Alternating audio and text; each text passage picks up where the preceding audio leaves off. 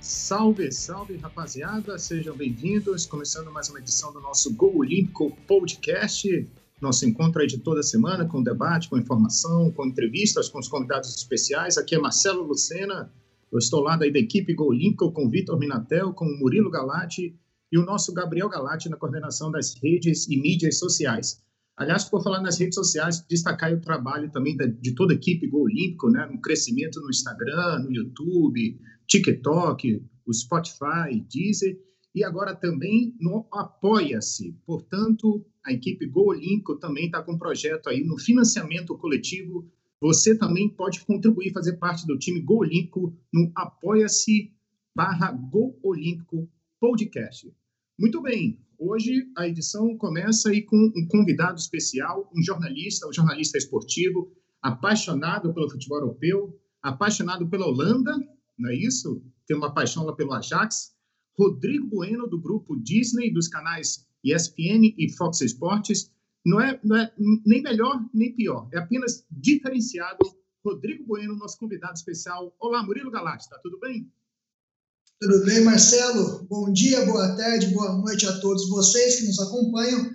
É sempre um prazer imenso estar aqui com a equipe Go Olímpico e, sem dúvida alguma, já com a apresentação do Marcelo, o convidado hoje para lá de especial. Eu já fiz a minha colinha aqui, viu, de seleção holandesa, de Ajax, de futebol europeu, tá tudo aqui marcado para bater um papo legal com o Rodrigo Bueno. Vitor Menatel, boa noite. Boa noite, boa noite a todos, bom dia, boa tarde, independente da hora aí que vocês estão assistindo a gente. Eu queria agradecer a todos que estão nos assistindo e temos mais uma fera hoje, né? O Murilo e o Marcelo já apresentou bem, Rodrigo Bueno, então já vamos logo ao que interessa. Olá, Rodrigo, como você está? Se apresente aí para a galera, que eu sei que todo mundo já te conhece. Olá, Vitor, Marcelo, Murilo, Gabriel aí nos bastidores, é, toda a galera do Gol Olímpico, um prazer participar com vocês. Agradeço o convite. A gente tentou em algumas outras datas, estava difícil a agenda de bater, mas é, sempre tem um espaçozinho. Acabei de participar do Futebol na Veia e já estou aqui no Gol Olímpico, pronto para me divertir, né? Espero que todo mundo aí, como diria Guardiola, né, desfrutem, né? Que todo mundo que está acompanhando esse podcast possa curtir. Teremos bons minutos é, juntos aí para a gente é, trocar figurinha. Muito bem, tá aí, portanto, o Rodrigo Bueno, nosso convidado do Gol Olímpico Podcast, dessa edição no YouTube. Rodrigo, como é que começa a tua história com jornalismo? É, é uma coisa desde criança, essa tua veia com esporte também, com a informação, como é que começou essa história com a, com a profissão do, de ser jornalista? É, quando eu era bem garotinho, mas bem garotinho mesmo, eu escrevia histórias, assim. Meu pai ainda tem um caderninho ali anotado, gostava de escrever e contar história. Então a minha veia de comunicação talvez tenha nascido ali e junto com a de esporte, porque meu pai era técnico de futebol, de time de várzea, minha irmã professora de educação física, tal, fazia USP enquanto eu estava crescendo e sempre também me colocou no meio esportivo. Então eu sabia que eu ia trabalhar com esporte de alguma forma, não necessariamente com jornalismo. Eu joguei muito futebol, joguei bastante, a infância, adolescência, né? tive ali para ser profissional, tinha essa opção, no futsal eu cheguei a ganhar um dinheirinho, mas ali no colegial, segundo colegial ali por algumas razões ali, para investir na carreira de jogador, eu ia ter que abrir mão da família, da, da minha casa, ter que sair, sei lá se ia dar certo.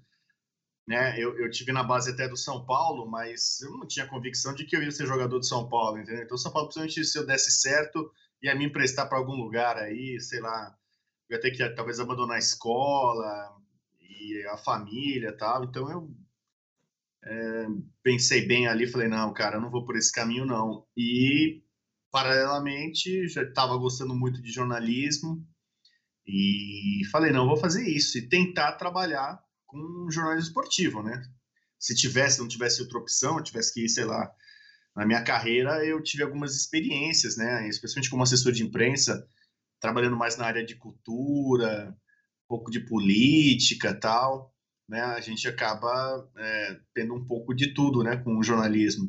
mas sempre meu, meu prazer, meu, meu objetivo era trabalhar com jornalismo esportivo e eu estou nessa brincadeira há 26 anos e meio, desde 5 de janeiro de 95, quando eu entrei na Folha de São Paulo.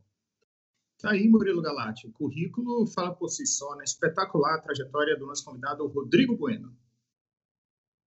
É, dispensa comentários, na verdade, né? O Rodrigo, grande influenciador aí do, do futebol, do, dos canais Disney, e é muito legal tê-lo conosco aqui, né, Marcelo? É, eu e você somos um pouco mais velhos, acompanhamos o futebol dos anos 90, dos anos 2000, né? O saudosismo aqui impera, viu, Rodrigo? Nessa parte desse, futebol que não volta mais. O Vitor Minatel é um pouco mais novo que, que nós, mas sempre também dentro do futebol e acompanhando desde pequeno. Então é muito legal poder trocar essa ideia com o Rodrigo aqui e estar aqui hoje com ele. Rodrigo, então, já que chegou a minha vez, vamos lá.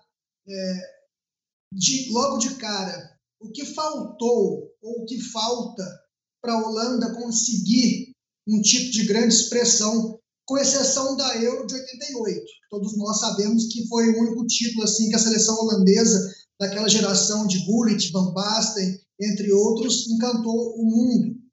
Né? Mas o que faltou? Uma seleção holandesa que na década de 70 teve Cruyff e companhia, na década de 80, Van Basten, Gullit, década de 90 com a geração do Ajax, né, que foi campeã da Champions e Mundial, e depois já aqui nos anos 2000 com vice-campeonato da Copa 2010, com a geração de Robin, Van Persie, entre outros.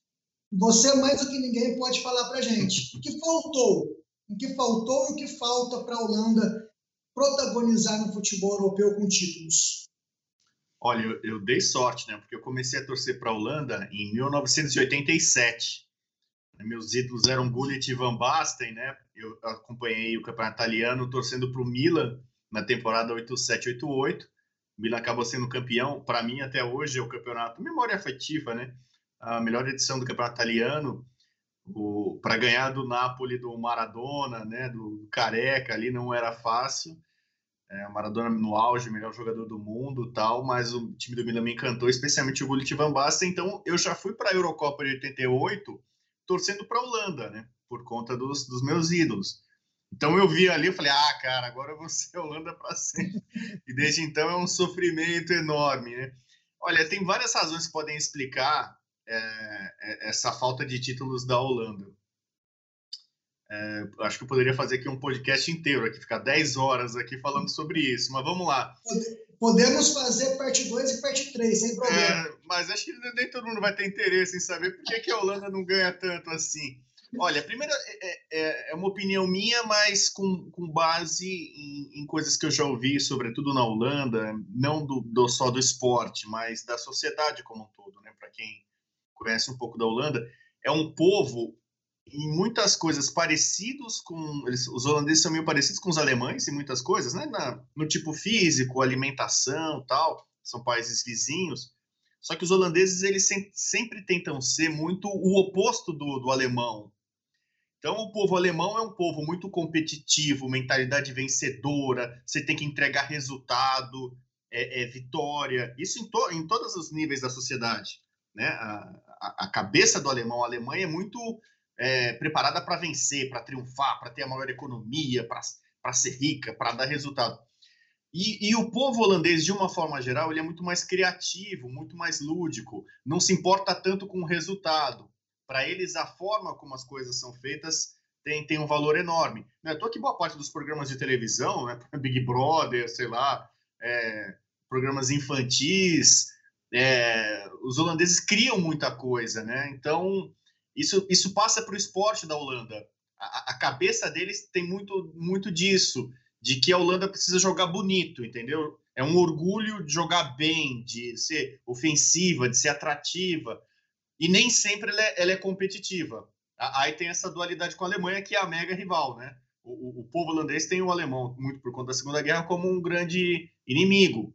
Então, é, os alemães são aqueles caras que querem vencer a qualquer custo, o que importa é vencer. E na Holanda não é tanto assim. E isso é, é uma coisa meio que filosófica, entendeu?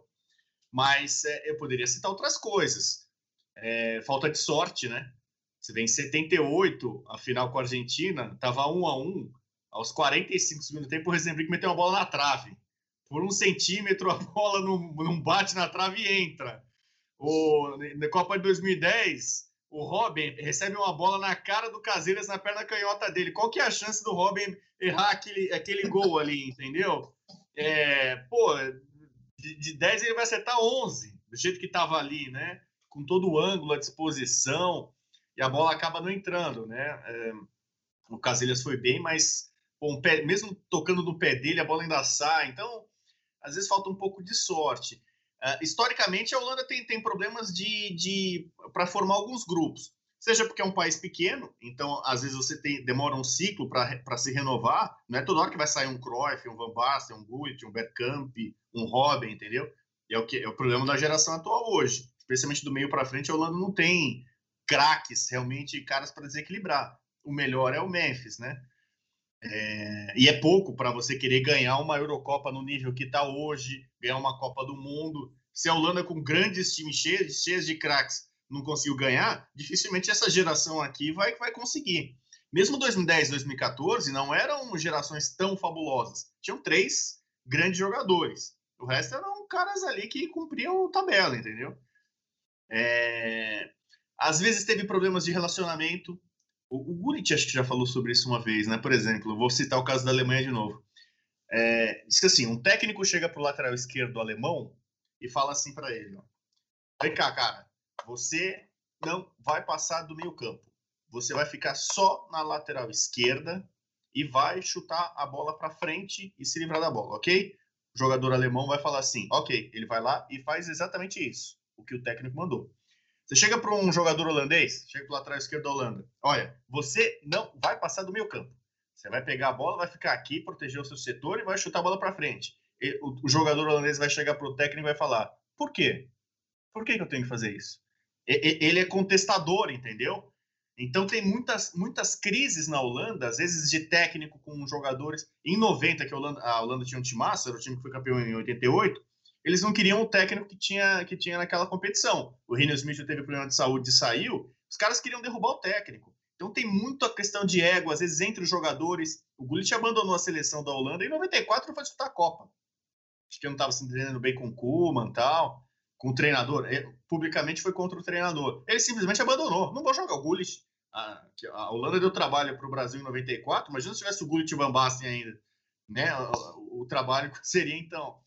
Então tem muito disso. Em 96 teve uma história de racismo, né? É, foi durante um curto espaço de tempo ali, mas teve esse papo também. Naquele período foi a desculpa, né? Olha, a Holanda tem uma grande geração, mas problemas de racismo tal. Então, problemas internos, eu poderia citar, então, a filosofia holandesa, que é, não é de, de, vencer sempre a qualquer custo, é, crise de relacionamento, questões de... O Cruyff não quis jogar em 78, né? Ele, ele alegou depois de muito tempo problemas familiares. O Van Dijk, se, se o Van Dijk quisesse muito mesmo, o Van Dijk tinha ido para essa Eurocopa. O Busquets pegou Covid, está lá e agora está ajudando a, a, Espanha. O De Bruyne quebrou a cara, teve fratura na final da Champions e vai com a Bélgica, entendeu? Então, é, tem, tem vários fatores que, que vão além do campo, entendeu? Ah, é esquema ou não sei o quê. Então, varia muito. Só que hoje em dia, o Frank De Boer era um técnico tapa-buraco ele não tem capacidade, assim, tanto que é, já, já saiu. Mas talvez o Vangal aí estão falando que possa sair da aposentadoria para voltar a treinar o time. O Vangal que era o mentor do, do Frank de Boer. Mas então tem, tem, tem vários fatores, mas especialmente filosofia, mentalidade, é, crises nos elencos e essas, é, e essas é, é, questões cíclicas, né? Que de tempos em tempos a Holanda fica fora de uma Copa, até formar um grande time de novo. E ela, ela não muda muito, não, não é muito de alterar o seu sistema, o seu padrão de jogo, né? O holandês gostaria de um, normalmente de um 4-3-3, embora em muitas competições não tenha jogado dessa forma. É, tem muita coisa aí, né? Mas um dia vai chegar uma série a gente vai ganhar uma Copa ainda. Espero ainda viver para ver o Holanda ganhar uma Copa. Com certeza. Realmente a geração de hoje ela é um pouco abaixo né? dessas todas que nós citamos aqui, sem dúvida alguma. E Puxando ainda esse assunto, Rodrigo, você acha que isso pesa um pouco para a geração atual ou das que virão da Holanda? é, saber que a geração de Cruyff, Gullit, Van Basten e tantos outros não ganharam as competições. Então, você acha que tem esse peso, essa pressão da geração atual holandesa? Ah, eu acho que tem, tem peso sim. Por exemplo, eu vou citar, eu como torcedor da Holanda, a maior dor no meu coração é, tem a ver com essa camisa que você está vestindo aí, Murilo. A semifinal da Eurocopa de 2000 é, é, o jogo mais inacreditável que eu vi na minha vida. A, a, Holanda, a Holanda era aquele time de 98, quer dizer, a Holanda era um timaço. Bem melhor, que, bem melhor que a Itália, que nem estava tão, tão boa assim. A Holanda jogou em casa pela primeira vez uma grande competição de futebol, né? A Eurocopa foi na, na Bélgica e na Holanda. Cara, eu Sim. tinha certeza que, ó, eu e todo mundo tinha certeza que a Holanda ia ganhar aquela Eurocopa, entendeu? Muita gente achava que a Holanda tinha ganhar a, Copa de 98, né? Então era um time que estava voando, jogando em casa tal. Aí ela vai triturando todo mundo, ganhou todo mundo, meteu seis na, na Iugoslávia, ganhou todos os jogos na fase de grupos. Aí pegou a Itália, a Itália teve um jogador expulso. A Holanda teve dois pênaltis no tempo normal. Cara, e a Holanda é bola na trave, perde pênalti, perde gol em bala na cara, bate na trave, não entra, vai para prorrogação, vai para os pênaltis, a Holanda perde mais três pênaltis, sabe? Então, ali, cara, deu para ver muito dessa coisa que a gente no Brasil fala de amarelar, em outros países não, não, tem muito esse termo, né? Nem todo mundo utiliza muito isso, né? Elogiam muito times que têm mentalidades vencedoras, assim, mas ali deu para ver esse peso que a Holanda carrega. Ali eu falei, cara, a, a, Holanda tem um negócio. Você vê, cara, é um negócio surreal com essa Eurocopa desse ano. A Holanda foi campeã em 88. De lá para cá, ela só passou uma, em um mata-mata em Eurocopa. Em 92 ela estava jogando melhor que em, que em 88. Ela ela estava amassando todo mundo, meteu 3 a 1 na Alemanha, chegou na semifinal, um jogo mata com a Dinamarca, empatou, perdeu nos pênaltis. Em 96 empatou, perdeu nos pênaltis da França. E em 2000 passou pela Iugoslávia e teve esse jogo traumático contra a Itália. Em 2004 ela ela empatou, passou nos pênaltis, perdeu a semifinal. Uh, em 2008 ela fez uma campanha de grupos maravilhosa, ganhou todo mundo, chegou lá, pegou a Rússia do Chavinho e perdeu. Quer dizer, se fosse, se fosse um time brasileiro, era aquele, a torcida protestando no CT, time de pipoqueiro, entendeu? A Holanda, especialmente nas Eurocopas, cara, de 88 para cá, do título para cá, só um mata-mata ela conseguiu passar, sabe? Então, é, é, uma, é uma, um, um, jogo ela ganhou, quer dizer, ela passou mais de um, né? Ela passou nos pênaltis em 2004. Mas ela só ganhou um jogo, foi esse 6x1 na Yugoslávia. Então é, é, é, é, estranho como a Holanda. É engraçado, olha que barato, é, é, pouca gente sabe disso, né? Pega a história das Copas do Mundo, todas as seleções campeãs do mundo, as potências, tal, Brasil, Alemanha, Itália, em algum momento já foi eliminada em fase de grupos. A Holanda nunca foi a, a, Holanda, normalmente ela cai em pote 2 nos sorteios, então quase sempre o grupo da Holanda é grupo da morte. A, a Holanda raramente em Copa do Mundo tem grupo é, tranquilo, porque normalmente ela acaba caindo no, no, grupo de alguém que é cabeça de chave e tal. E ela sempre passa. Todo o grupo que a Holanda jogou em Copa do Mundo, ela passou. Em 74 e 78, o sistema de disputa da Copa tinham duas fases de grupo. Você jogava, começava a fase de grupo, aí classificava, você ia para outra fase de grupo. A Holanda chegou na final das duas. Quer dizer, ela passou em quatro grupos nessas duas Copas. É, mas ela chega na, na, na decisão, no mata-mata, não vence. Então, de fato, tem. O carrossel holandês enfrentou uma máquina, que era a melhor seleção alemã de todos os tempos, a de 64, na Alemanha. Em 78 jogou contra a Argentina na Argentina tal. Em 2010 pegou uma Espanha que era melhor mas é, é realmente tem uma questão psicológica já que, que, que, atrapalha, né? Esse histórico de insucessos em mata-matas, isso também joga contra, contra a Holanda. E a gente viu mais uma vez nessa Eurocopa.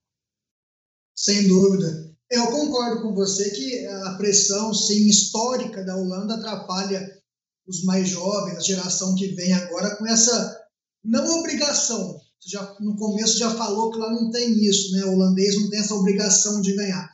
Mas certamente no futebol, assim, que.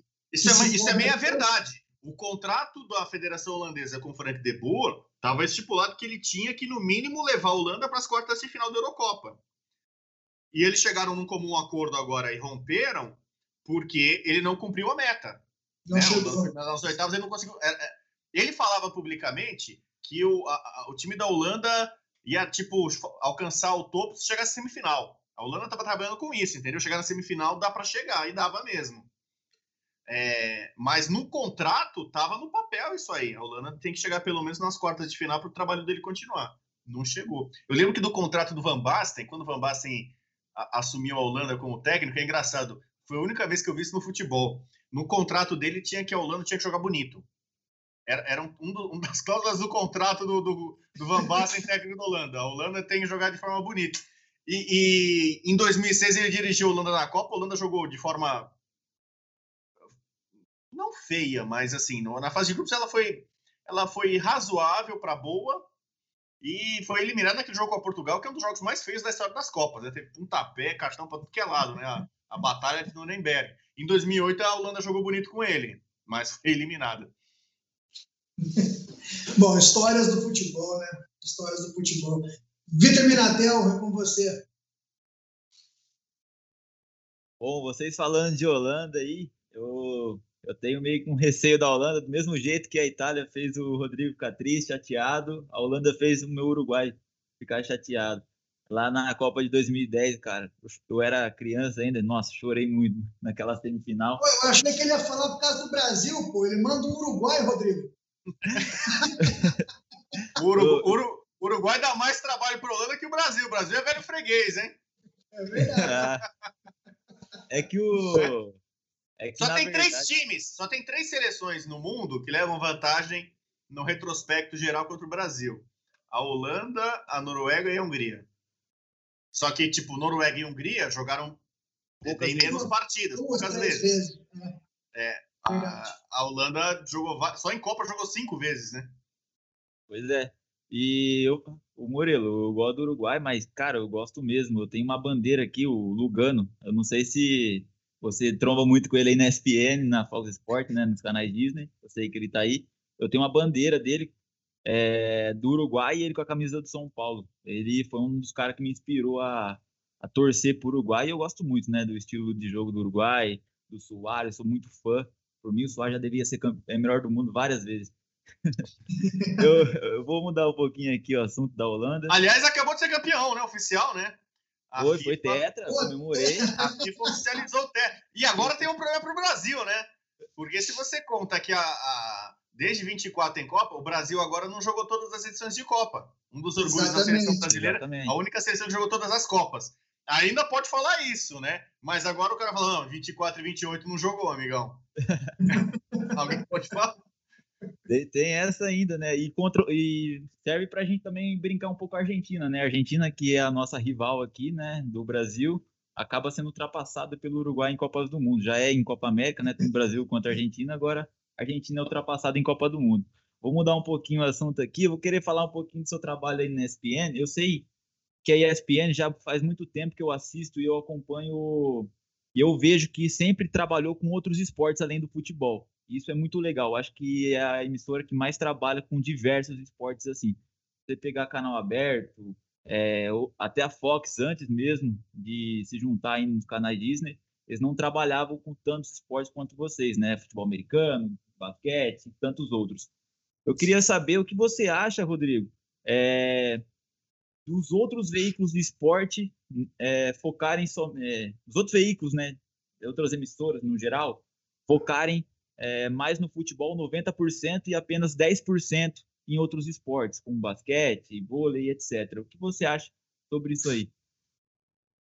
Ah, eu poderia ser agora aqui corporativista, né? Defender, né? defender a, categoria e, a, e, defender o meu canal também, mas é, eu não concordo muito não que os outros canais é, é, não, não passem outros esportes. Por exemplo, eu, eu não sei se o Murilo e o Marcelo, pegaram a época da Bandeirantes de show do esporte, em que mostravam Sim. até sinuca, tinha até Rui Chapéu, sinuca. é, foi, é... Saudoso dos Piano do Vale. É, exatamente. Tinha automobilismo, Fórmula Indy, né? vôlei, o boxe, o Luciano do Vale abriu muito as portas para vários esportes, né? É, mesmo é, o Globo vai, Sport TV, né? TV a cabo te permite, você tem muito mais horas, né? Você tem 24 horas de esporte no ar, você não consegue encher a, a grade de 24 horas só com futebol. Por mais que você queira, né? Alguma outra coisa tem. É, a, Então, transmissão Olimpíada, Olimpíada de Inverno, por exemplo, tal. É que a ESPN é, é, é, o grande canal de esportes internacional, né? Então, nós no Brasil, a ESPN Brasil, nós herdamos todos esses esportes, notadamente os esportes americanos, né? A, a ESPN passa praticamente todas as principais ligas, então é claro que ela vai mostrar. É, mas a gente, eu me acostumei a ver Olimpíadas e outras competições importantes. Esporte interativo, né? Com o André Henning fez o handball, né? O famoso título de handball que o Brasil conquistou foi, na, foi com o esporte interativo. Então, estou lembrando aqui de cabeça alguns, alguns grandes exemplos assim de, de, de, de outros canais que também passam esporte. É, bom, eu, eu, sou defensor aqui da massificação do esporte no Brasil. Eu, eu não gosto de, de, ver o meu país sendo um país é, é, monoesportivo, né? É, e eu sou comentarista de futebol. Eu cheguei a comentar na Olimpíada do Rio de Janeiro 2016, eu comentei handball também que eu joguei um pouco de handball na escola, então tenho alguma noção.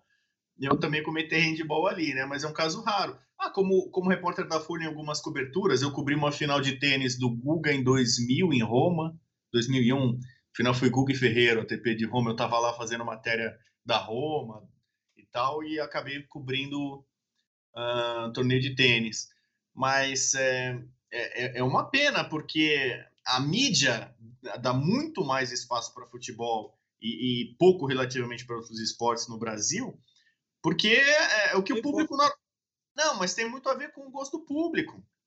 Às vezes, em alguns momentos, né, você tem algumas experiências, assim, algumas coisas com, com outros esportes, e o retorno de audiência é baixo, de publicidade é baixo. Então, para você desenvolver muitos esportes no país, tem que massificar, tem que ter uma estrutura desde base, escolar, universitária, como é nos Estados Unidos para que mais pessoas curtam, a, a, aprendam a, a, amar, adorar, seguir, acompanhar outras modalidades. E aí vai ser uma coisa é, é que vai chegar para a mídia também. O vôlei até os anos 80 tinha pouco espaço. O, o, e aí que eu falo, o Luciano do Vale foi um cara muito importante para transformar o vôlei num, num esporte que hoje talvez, se talvez seja o segundo do país, né? O basquete perdeu muito, muito prestígio. É, reconquistou um pouco agora, a NBB está vindo forte. A Fórmula 1, depois do Ayrton Senna, cresceu bastante também aqui no Brasil, né?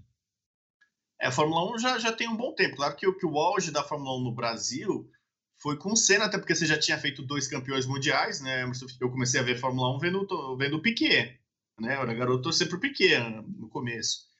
É, e, mas você já tinha lá, a Bandeirantes passava a Fórmula Indy, o Emerson Fittipaldi ganhando as 500 milhas tal. Né? Então, é, eu sempre amei quase todo tipo de esporte, é difícil ter. Eu fiz educação física também, né? Não, educação física na verdade não. A faculdade chama esporte, que é na USP. Na USP você tem, você pode fazer educação física ou fazer esporte, né? Foi aqui que eu fiz, esporte. É, então, é, eu entendi a tua pergunta assim, mas eu não vou ficar defendendo aqui meu canal. Meu canal é legal, meu canal passa muitos esportes. Nós temos NBA, nós temos NFL, nós temos a Liga de Hockey, temos a Liga de Beisebol. Você vê, são as principais ligas americanas, né? É, agora tá passando futebol de areia, beat soccer. Eu, quando eu é. cheguei no Fox Sports, eu, eu fui comentar, eu não sabia quase nada, não tinha nem noção de beat soccer. É, futebol feminino começou com o Luciano Duvari, né? Que por mais seja futebol, mas a gente pode colocar como outra modalidade, né? Naquela época era, hoje a, a FIFA encampou e tudo mais mas não tem, não tem tanto espaço, a gente pode falar dessa forma, né? Hoje já tem mais. Então, é, é uma luta inglória desses, dessas outras modalidades, né? Ter espaço na, na mídia brasileira. E você, e você assiste outros esportes assim que você é fã, tirando futebol, ou você pratica também? Praticar não. Eu a minha vida inteira praticamente joguei só futebol. Eu sempre quis jogar tênis, cara. Sempre foi, é, sempre foi uma, coisa, uma das coisas que eu sempre falei que eu ia fazer na minha vida. Não, eu vou fazer, vou fazer. Escrever livro e jogar tênis. Nunca aconteceu. Teve algum momentozinho que eu falei que ia tocar guitarra, entendeu? Não rolou. E, ah, e surf também. Ah, não, vou aprender surf. Fiquei nove anos no Rio de Janeiro, morei nove anos no Rio e não aprendi a surfar. É, mas assim, as ligas americanas, essas todas que eu, que eu falo, eu gosto muito de ver os playoffs. Então, só que, por exemplo, com o meu trabalho, nem sempre dá para acompanhar os jogos ao vivo, entendeu? Porque se eu não estou comentando jogo de futebol, eu tenho que ver jogo, né? Então, É, eu preciso estar tá vendo o jogo toda hora, um monte de, do Brasil, jogo de fora. Então, nem sempre. Às vezes tem um jogo que você, você preferia ver lá, né, um mata-mata do, do, jogo da NBA, e te, mas no mesmo tempo tá passando um jogo de futebol. Eu, profissionalmente, eu preciso ver, né? Porque eu vou comentar em algum programa, eu preciso saber o que está acontecendo, entendeu? Não é nem que eu, que eu, que eu ah, eu prefiro fazer esse jogo do que o, em relação ao outro. Mas, assim, eu adoro ver é, os grandes lances de tênis, sobretudo, quando tem Fedal, Djokovic. Eu botei minha família, minha família não é, assim, não é tão ligada em tênis, mas é, o título do, do Djokovic, agora recente, é, Roland Garros, eu vi com a minha família. A gente viu o final, pô, ter todo mundo ficou. Pô, mas vamos quatro horas e meia de jogo. Lá, fica aí, não vamos tirar, não. Meu pai, que não entende nada de tênis, eu explicando para ele: não, pai, do, como é que é assim? Do 15 vai pro 30? O que, que é isso aí? Eu ainda tentando explicar pro meu pai: não, olha lá, o cara ganhou o game. Como? Ganhou o game não ganhou o jogo? Não, vai, vai tentar ganhar seis para fechar o set, né? E, então, agora vai ter Olimpíada, por exemplo eu estou afastado dos meus filhos, né? Meus filhos estão no Rio de Janeiro, eu sou divorciado já há muito tempo, né? Então eu voltei para São Paulo para trabalhar na ESPN e meus filhos estão com a, com a mãe deles no Rio. Mas eles vão passar férias aqui, né? Depois eu vou pegar eles no Rio, vou, vou passar férias e eu vou fazer um intensivão com eles de Olimpíada. Meu, a minha, minha irmã certamente vai me ajudar, que ela é maluca por Olimpíada. Essa minha irmã que é professora de educação física, né? Puta, vamos ver tudo que é esporte. Na Olimpíada do Rio a gente fez isso. Eles eram bem pequenininhos Pô, levamos jogo de rugby, ginástica, sabe? Levamos em, em, tudo que era tipo de esporte. E dessa vez a gente vai fazer agora, já eles maiorzinhos, né? Vamos ver pela TV, não, infelizmente não vai ser ao vivo. Mas, é, pô, eu amo tudo que é esporte, cara. Eu... Perfeito, então. Tá aí, então, Marcelão, o Rodrigo falando todos os esportes aí. Então quer dizer que ele gostava de jogar tênis, queria jogar tênis, né? Queria. Tenho até raquete, tenho duas raquetes aqui, encontrei em São Paulo de novo e não usei. eu sou desses também. Eu compro, falei, nossa, vou fazer. Eu comprei uma vez também uma raquete de tênis. Eu comprei de um amigo meu. Então, mas agora, meu... mas agora eu tenho uma desculpa importante. Eu não jogo bola, não jogo futebol há mais ou menos 5 ou 6 anos, que eu não jogo nada. Porque assim, com 32 anos, até 32 anos, eu nunca tive lesão séria nenhuma, entendeu? Puta, meu corpo parecia indestrutível. Aos 32 anos eu rompi o ligamento cruzado do joelho direito. Ah. Aí, aí eu operei. Se opera ligamento cruzado, você volta melhor ainda do que antes, entendeu? Hoje em dia com a tecnologia é, e tal. Exatamente. Aí, com 36, eu rompi praticamente todos os ligamentos do joelho esquerdo. E aí, aí eu pensei, cara, opero ou não opero? Eu já não estava com tanto tesão para jogar bola. Eu falei, cara, eu não sou jogador profissional, tal, não sei o quê. Meu filho já estava grande, meu filho não, não gosta de jogar futebol. Eu falei, ah, que saber, cara, não, não operei. Fiz um tratamento convencional. Então, meu joelho esquerdo, ele é meio que uma maçaroca, não tem ligamento, entendeu? Sei lá o que, que o meu corpo produziu ali no lugar. Mas mesmo assim, eu, eu depois, passou um tempo, o pessoal falou, ah, vamos brincar agora, só coisa amistosa. Fui jogar no campo do Chico Buarque, lá no Rio, o Politeama jogando com o Simon. O Simon jogava direto lá, caso de Simon. Pô, e lá, e lá, o, lá o jogo lá na, no campo do Chico Buarque é o seguinte, né? É, não tem falta, ninguém encosta em ninguém. Sabe? Provavelmente o pessoal já mais idoso, galera que é tudo bichada já, entendeu? Então, para não ninguém se machucar, ninguém encosta, não tem falta. Eu já não ia. É, então. Aí eu consegui romper o tendão de Aquiles ali, cara. Eu tava lá com o Simon, sozinho, sozinho, plaque. Eu escuto um plaque cair na hora, rompi o tendão de Aquiles, com 39 anos, cara. Ah, foi quase que simultaneamente com o Adriano. O Adriano Imperador rompeu no, no mesmo ano, quase que no mesmo mês. E aí, e aí você vai entendendo. Para o tendão de Aquiles, que é até mais difícil de recuperar do que o joelho, é, é muito tem a ver com sobrepeso. Então, o, o Adriano, cara, ele, ele, ele não conseguiu nunca mais voltar a jogar em alto nível depois que ele rompeu o tendão de Aquiles. É uma região que não é tão vascularizada, não é tão simples a recuperação. Você tem que se empenhar muito, coisa que o Adriano não fez. E eu, sei, eu, eu tô falando por causa própria, entendeu? E aí, cara, eu, eu já não tenho condição de, de fazer o que chamam de mudança de direção. Não sei se aqui alguém já, já teve lesão. Então, eu posso, clinicamente, sem problema, sem dor na consciência, correr, caminhar, nadar e andar de bicicleta. Porque ah, qualquer eu fui na, há dois anos, eu fui esquiar na neve com a minha filha, que ela pediu. Eu me atirava para fazer curva e me atirava na neve, caía no chão. Minha filha, poxa, mas filho, pai, você só cai. É porque eu, eu, eu, eu, eu, eu temia fazer a curva, que, tem que fazer mudança de direção no joelho, meu joelho ia estourar, ia sair do lugar. Então, imagina eu jogar tênis hoje, cara. Pegar um saibro aí, ficar deslizando para cá e para lá, vai para cá, vai para lá e vira. Não, meu joelho não vai aguentar, entendeu? É, é, é eu, vou, eu vou causar um dano para mim. Que eu, com a idade que eu tenho hoje, vou ficar toda hora rompendo tendão e ligamento para ficar operando. Não é, nem, não é nem profissionalmente correto, né? Porque eu vou ficar muito tempo aí fora do trabalho. Aí, cara, então, hoje é, eu até tenho tempo e tal, ter, teria o maior desejo de jogar tênis, mas eu não jogo por conta disso, porque para mim seria um, um, atentado ao meu corpo, infelizmente. Entendi, ai que perfeito. Muito legal essa história aí, né, Marcelo? Não, sensacional. Aliás, essa questão do tênis, é, muitos jogadores de futebol gostam muito do tênis, né? Da prática do tênis. Eu lembro, eu já vi o próprio Ronaldo Fenômeno jogar, o Kaká também, acho que o Denilson também é praticante do esporte. Ah, tá virando, modinha, virando modinha de jogador o golfe, né? É, tênis já há muito tempo. O Rivelino jogava muito bem. O primeiro jogador brasileiro que eu me lembro que, que parou de jogar e virou um grande tenista foi o Rivelino.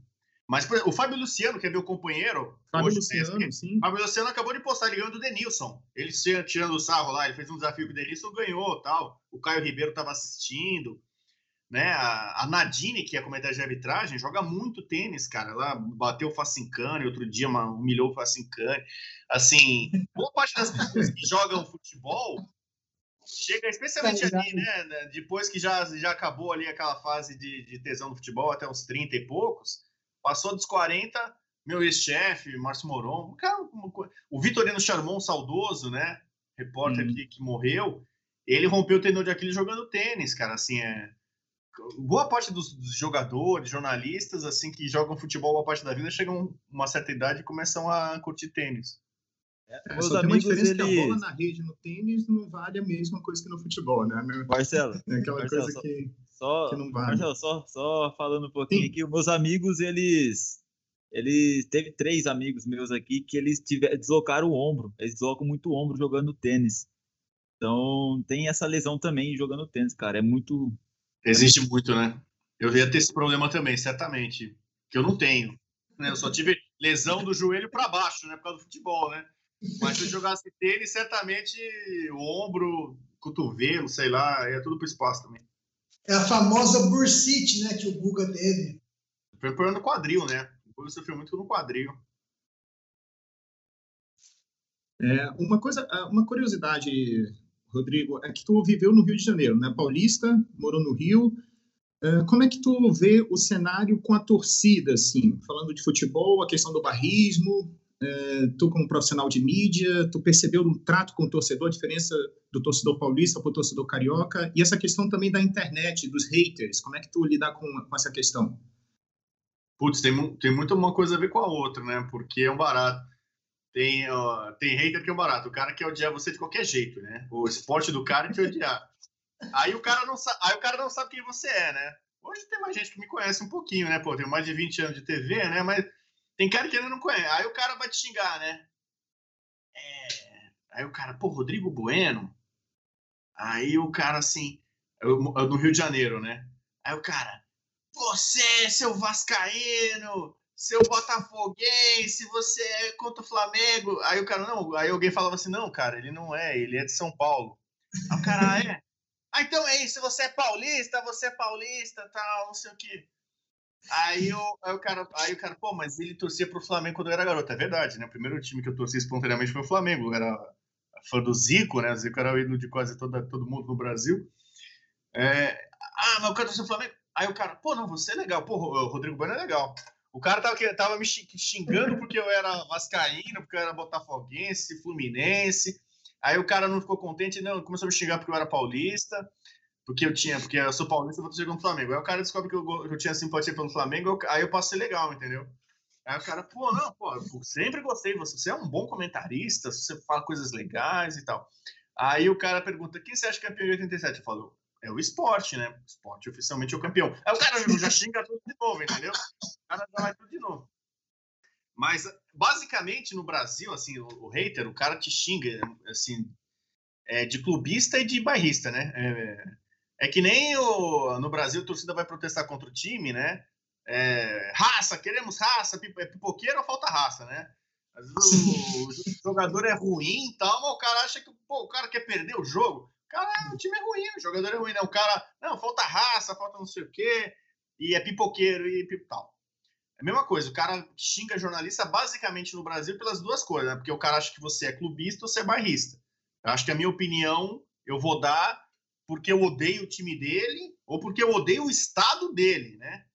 E é uma, é uma coisa surreal, né? É o cara assim, eu, eu sou São Paulino, eu tive simpatia pelo Flamengo durante um bom tempo ali nos anos 80, mas minha família é São Paulino, sou São Paulino. É, aí o cara acha que um São Paulino vai, vai querer torcer contra o Flamengo, é, é, porque o Flamengo é carioca. Pô, um cara que é São Paulino, ele não quer o Corinthians campeão. O rival dele é o Corinthians. Joga o Corinthians e o Flamengo, o São Paulino normalmente vai torcer o Flamengo contra o Corinthians. E vice-versa, né? Não, o cara não, ele acha que você é, você é paulista, você defende os times de São Paulo, entendeu? Cara, o que eu gosto é, meus companheiros, colegas que são corintianos, palmeirenses, são paulinos, querem o mal um do, do time do outro aqui. Torce contra se mais aqui. não tem, o cara acha que tá todo mundo unido aqui, entendeu? Que tem uma conexão, todo mundo fica. Corintiano, São Paulino e Palmeirense, fica todo mundo junto, unido, para destruir o Flamengo, entendeu? Ele acha que tem um grupo, que é, fazer um grupo, vamos falar mal do Flamengo. Vamos, todo, vamos, fazer, vamos fundir Corinthians, Palmeiras e São Paulo para derrotar o Rio de Janeiro, entendeu? É, cara, eu falei, não, cara, os caras, ao contrário, vibram quando o Flamengo ganha uma, tem uma final Flamengo e Corinthians, os caras querem o, o contrário, Flamengo e Palmeiras. Não. Então, assim, é fora da realidade, tem umas coisas que são meio, tipo, fora da realidade. E o cara, assim, joga o teu time contra o outro, especialmente depois que você já tem muito tempo na profissão, é, você vai ter que trabalhar do mesmo jeito, entendeu? Se seu time ganhou, se seu time perdeu, você vai comentar do mesmo jeito, você vai no programa do mesmo jeito, o cara acha, ah, não, esse cara fala isso ou, ou se comporta dessa forma por, por, por, conta do resultado. Você vai ganhar o mesmo salário no fim do mês, se um time for campeão, se for o outro, se o time for eliminado, for o outro. Quem é repórter vai ter que acordar cedo e, e tomar chuva no, no, campo, no jogo do, do, time A, do time B, sabe? É claro que todo, todo jornalista tem, tem um clube de preferência e tal. Mas, assim, na boa, na, na, no trabalho em geral, é... quase que ninguém não tem nem tempo ainda, não é nem motivação, sabe? Não tem nem tempo de ficar torcendo ou sendo muito parcial. Então, é, falta um pouco de entendimento. Assim, é meio que um esporte nacional também, assim, que nem é, é xingar árbitro, xingar jogador, também é xingar jornalista, né? Então, eu, eu, tenho um padrão nas mídias sociais que basicamente é assim, cara, eu respondo todo mundo que me escreve, todo mundo. Até hoje, não sei quantos seguidores eu tenho, tal, não são tem, tem gente aí na mídia que tem muito mais, mas até hoje eu luto, me esforço, perco muito tempo da minha vida respondendo todo mundo que me escreve. Só que quem me ofende eu bloqueio, né? Que é um padrão que acho que quase todo mundo tem, né? O cara desgraçado, filho da puta, não sei o que tal. Eu vou discutir com você. Você falou seu desgraçado, seu animal, seu lixo, seu, seu verme. É, beleza, não, vou lá, bloqueio o cara, né? Vou, o cara, pô, não concordei com o que você falou. Você falou que o Flamengo é favorito e o favorito é o Galo. O Atlético é o favorito. Tá bom, respeito sua opinião. O Galo é o favorito, o Flamengo tal, eu acho também tal, beleza, dá para discutir ali. Agora, o cara, seu merda, seu disse que, né? Tá, tá bom, eu vou discutir com o cara, né? Eu basicamente sei lá quantas, quantas pessoas bloqueadas eu já tenho também, né? Porque desde o início das mídias sociais aí que tem teve de hater. E depois tem cara que se arrepende, né? Isso que dá uma pena, né?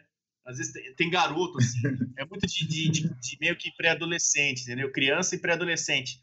O cara, não, o cara não, não, não ouviu o que você falou, não leu o que você escreveu, só que a, a corrente da internet, lá, a turminha dele ali e tal, esse Rodrigo Bueno, ele é contra o Flamengo, vamos eh, pedir a demissão dele e xingar. Aí vai os caras lá, é, vai se fuder, lava a boca pra falar. O cara nem sabe o que você falou, entendeu? Mas os caras falaram lá, fizeram uma corrente. Ah, desgraçado, você respeita o Flamengo. Cara, tem cara que xinga você é, e confundiu com outro comentarista. O cara, olha o que você falou do Santos, seu desgraçado. Eu falei, mas o que, que eu falei do Santos? Não, você hoje falou no jogo comentando. Eu falei, cara, eu não comentei o jogo do Santos, cara. não, no meu canal não passou o jogo, eu não comentei. Ah, não? Ah, ah, então tá bom. Então tá, o cara já te xingou até a última geração, sabe? Aí, mas é o cara, mas é padrão, o cara me ofendeu, eu bloqueio. Aí o cara, pô, desculpa, eu não sabia que era você, pô, você é legal, eu não queria, pô, ter falado aquilo, não, não, não, entendi direito, entrei na onda e tal. Mas, pô, aí já tá bloqueado, né? Mas, Rodrigo, tu acha que o jornalista deve revelar o time do coração? Ou tu acha que é melhor se manter isento, você ali fazer o trabalho em silêncio? Ou... Até por questão de segurança, às vezes, com essa ah, violência nas redes sociais. Acho decepção, você imagina? É uma decisão muito pessoal, cara. Eu respeito quem, quem omite o time, especialmente por isso de violência. Narrador é mais complicado, porque narrador se lida diretamente com emoção, né? Então, o torcedor, pô, esse cara é corintiano, aí ele vai narrar o gol, o cara fica medindo, ó, o gol do Corinthians ele narra o gol do meu time contra o time dele, ele não, o cara fica, ah, tá vendo? Ele não tá tão, tão empolgado, entendeu? É, eu, tenho, eu, tenho, eu tenho alguns exemplos de narração, assim, mais ou menos, assim, de, de, de, de, de casos assim, desse, é porque, é porque eu era torcedor, eu era jornalista, entendeu? Então eu entendo.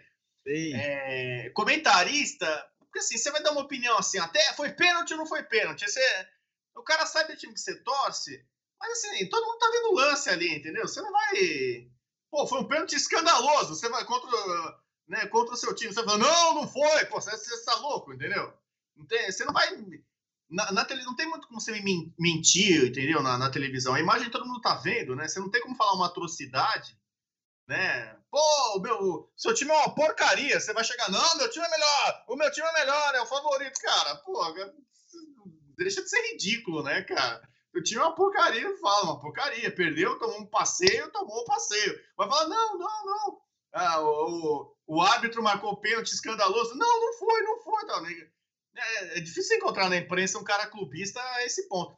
Só que assim, esse, esse negócio de assumir, eu só, eu só não gosto de cara que mente. Por exemplo, é. eu torço para a Holanda mesmo. Tem gente que acha que é uma mentira. É que é um personagem. Tem jornalista que escolhe, às vezes, assim, clube menor, é, é, do, do amor é uma, dele mesmo. é uma menor. forma, é, tipo assim, engraçadinha ou é. Lúdica de, de, esconder o time que torce. Mas aí Sim, o cara fica fingindo, forçando. Ah, eu vou torcer pro voto poranguense, entendeu? Ah, meu voto poranguense, meu voto poranguense e tal faz um personagem ali, não, porque, ah, meu Deus, tô triste hoje que o voto paranguense perdeu, e você sabe que ali não é. O cara tá, entendeu? É... E tem gente que faz isso comigo, tem, tem, tem gente que não acredita que eu torço pro Holanda. Ah, esse cara não torce pro Holanda, entendeu? Ele torce pro São Paulo, e eu torço pro São Paulo mesmo. É... Então, ele, para fingir, ele fala que torce, eu torço pro Ajax, eu torço pro Milan, eu torço pro Real Madrid, eu torço pro Liverpool, eu torço pro Penharol. É verdade, eu tenho simpatia. Não, é verdade. Todos esses times que eu tô citando, eu tenho times em vários lugares, eu adoro futebol internacional. Desde que eu era é garoto. É legal, hein? Ah, então, Independiente. É, o, Milan, o, o Milan é a minha paixão na Itália, isso todo mundo sabe, sem dúvida alguma. O Milan, para mim, dos anos 2000 para cá, que era repleto de brasileiros, fez com que eu apaixonasse pelo futebol italiano. Então, o Milan foi o primeiro time estrangeiro, clube estrangeiro, que eu torci, por conta do Gullit do Van Basten, entendeu? Eu torço até hoje, o, meu time, o Milan é meu time favorito na Itália por conta do gol de Van Basten. Já não jogam há 500 anos, mas ainda é meu time favorito, entendeu? É, então não é mentira. Joga a Série A, eu. eu é, é, é, claro que tem times que eu torço mais do que outros. É, por exemplo, tem times que eu visitei o país e eu, e eu peguei carinho, assim, sei lá, 8 a 30 no Japão. Eu vou falar, você torce pro 8 a 30 Você se preocupa mesmo? Você acompanha muito a J-League e fica, ai meu Deus, como é que tá o 8 a 30 É a segunda divisão do Japão? Não. Eu, é, o, meu time favorito, meu clube internacional favorito é o Ajax. Se tiver uma final Ajax e Milan, como teve em 95, eu torci pro Ajax. Porque eu torço pro Holanda e o Ajax é o é meu clube. Tivesse, eu, é, teve recentemente quase que podia ter Ajax e Liverpool de novo, né? É, na decisão, o Ajax jogou contra o Tottenham. É claro que eu torci pro Ajax. O Ajax é meu time, entendeu? Então, é, e eu não tenho problema em assumir, não. Ah, pô, mas então você é, é, Liverpool. Eu comento a Premier League há quase 20 anos. Desde os primórdios da Premier League no Brasil, eu comento. E, e, as pessoas sabem, eu assumo que eu tenho que meu time é o Liverpool, que eu gosto do Liverpool na Inglaterra.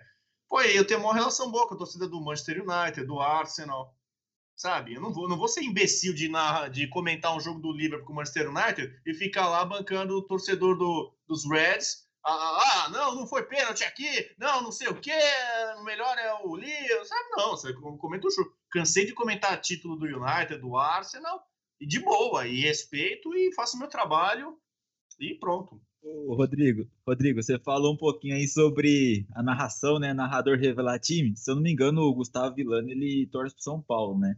E tem um vídeo no YouTube que o Gustavo, o cara é palmeirense. Aí o cara colocou o vídeo, olha como o Gustavo Villani narra o gol do São Paulo. Tá normal? Aí apareceu, olha agora como que narra o gol do Palmeiras. igualzinho, cara, igualzinho. E o cara, olha aí, não falou, falou menos tempo, não sei o que. Cara, eles acham é, alguns detalhes que nem existem na cabeça deles e começa a colocar contra o cara. Isso que complica, né? Isso que é ruim para a pessoa que revela o time, porque os caras acham problema onde não tem um problema. Não, de fato, assim, é, eu podia citar aqui de forma maldosa com, com, com um colega, narração que eu senti que o cara narrou com dorzinha no coração, viu? Mas isso lá, lá no passado, lá quando eu era torcedor, eu lembro de um, um tem uma final que eu lembro, cara, que a narração, se eu citasse aqui, tem gente, tem gente na internet que sabe. Fala narra... só a final. Qual não, foi a final? Não, não, não posso falar não, aqui nós vamos... E, olha que, que, que a pessoa nem, nem, nem trabalhou comigo, não é colega com quem eu trabalhei, não. Mas assim, sobre o Vilani eu posso falar bem, cara. Acho que foi uma Supercopa da Libertadores, talvez. É, deixa, deixa no ar aí, mas tem gente que sabe aí.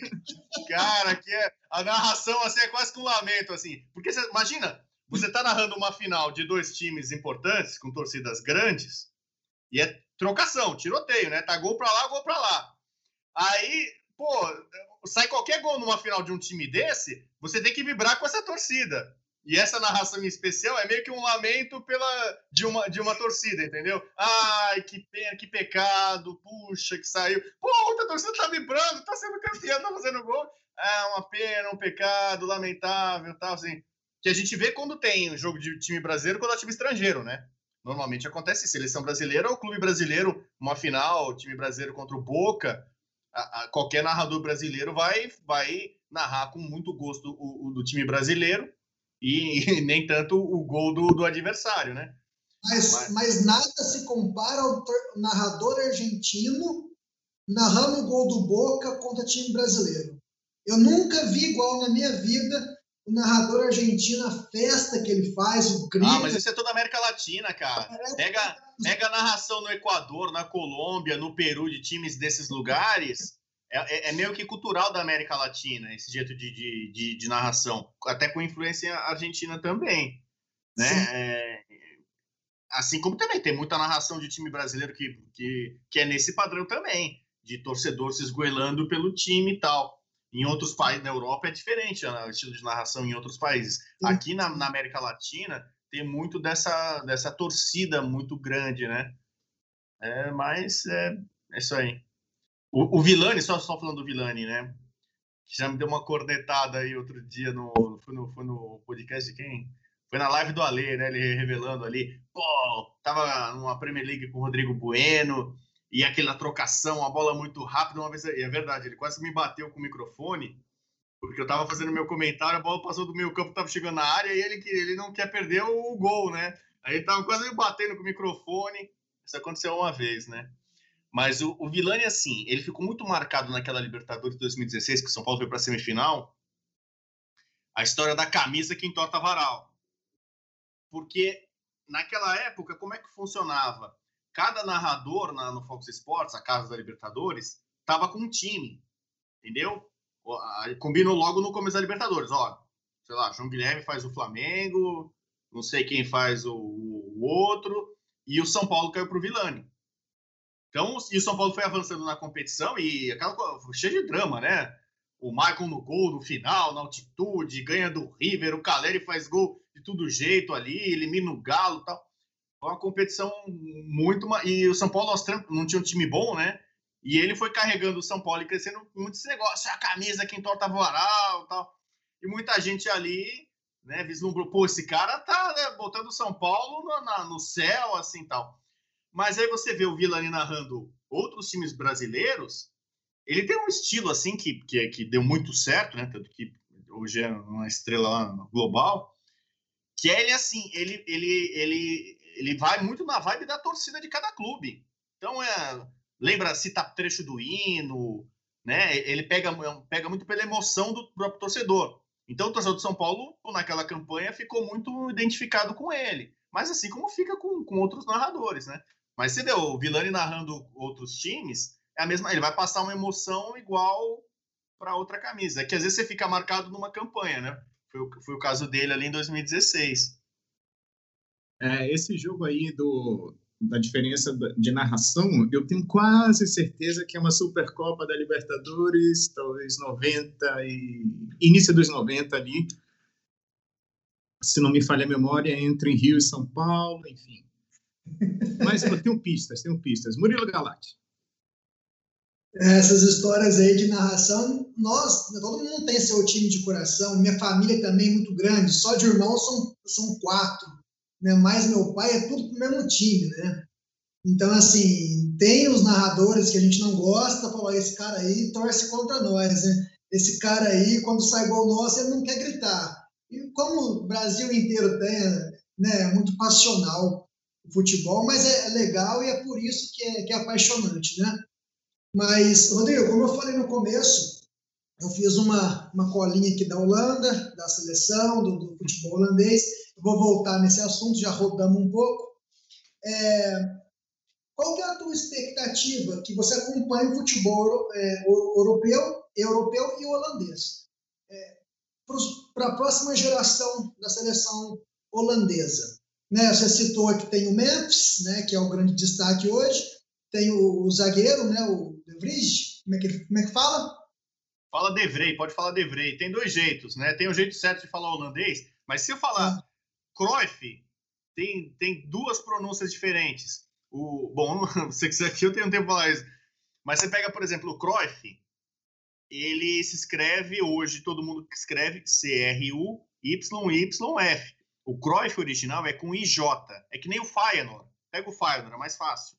Como é que a gente escreve Feyenoord? É com Y. F-E-Y-E. Não era assim. Era com IJ. Muitos nomes em holandês têm I seguido de J. Para facilitar a pronúncia dos estrangeiros, os holandeses às vezes colocam um, um, um, Y no meio. Então, quase todos os nomes dos jogadores holandeses, Sidorf não é Sidorf, é Seidorf. Todos os Vans, Van Basten, Van Persie, não é Van, é som de F, é Fan.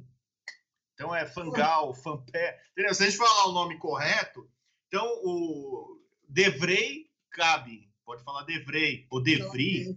Você, é, Podcast Gol Olímpico também é cultura, viu, pessoal? É. Tá aí uma aula de pronúncia holandesa com Rodrigo Bueno. Vamos lá. Tem, esses dois jogadores são os grandes nomes hoje, vamos dizer assim, mas os meninos, né? O Delite, o, o do Barcelona, que me fugiu o nome agora da cabeça, como é que ele chama? Frank de Jong.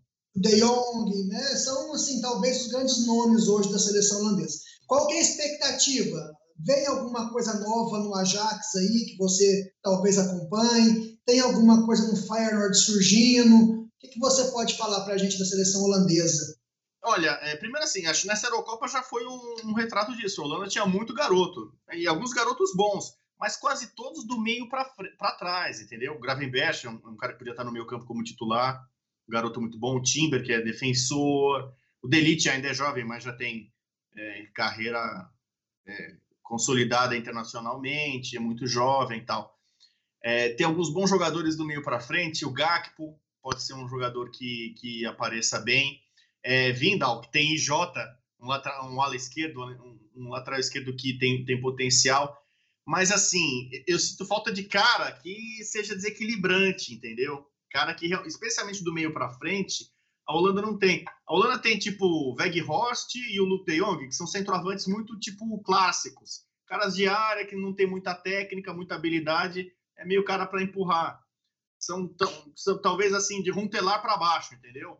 Não é um Van Basten, não é um Bergkamp, entendeu? Não é um cara desse naipe. E o então, Ajax, o só perdão, Rodrigo, o Ajax que é um hoje, né, um time que tá batalhando nem sempre em primeiro lugar contra os outros, os dois pontos ali é David Neres e Anthony, né? São dois brasileiros que precisavam, precisavam ir para lá para corresponder né, à altura.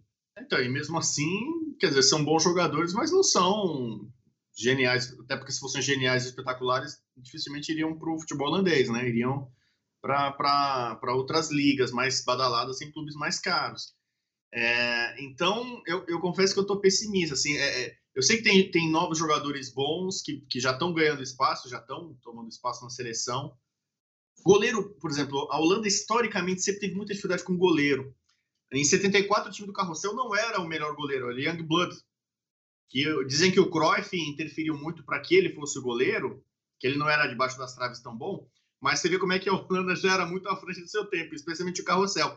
Porque o Young Blood se encaixava mais no esquema do Carrossel e podia trabalhar com os pés, um goleiro que saia mais da área. Já em 74, já, isso já teria pesado para o Young Blood ter sido goleiro. Mas ele, debaixo das traves, não era um, um grande goleiro. Tinha na Holanda goleiros melhores que ele, especialmente um.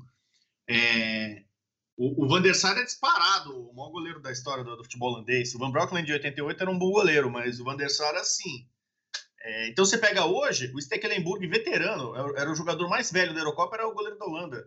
Porque não tem grande. O Silensen pegou Covid, mas para mim o Silensen é um goleiro, tipo. Ok, não acho o Silensen um grande goleiro. Entendeu? Mediano, mediano. É, um goleiro, ok. Não, nada mais do que isso. Então, você pega as outras seleções que têm goleiros top do, do mundo, a Holanda difícil, raramente tem. Esse é um problema que ela tem. Só que a Holanda, e a Holanda sempre teve fartura de bons jogadores do meio para frente pontas, muitos pontas, caras clássicos, assim, né? Mesmo alguns que não eram geniais, mas o Overmars fazia barulho pelo tipo de jogo da Holanda, né? É, Zenden, uns caras assim que nem são tão, tão bons, mas que faziam um estrago. É, hoje a Holanda não tem caras assim é, tão bons. Até essa mudança de esquema, a Holanda voltou a jogar, né? O Frank de Boer botou o time ali com 3-5-2 ou 5-3-2, dependendo de quem tem a bola porque não tem tanto cara bom na frente. Porque se tivesse, jogava. Entendeu?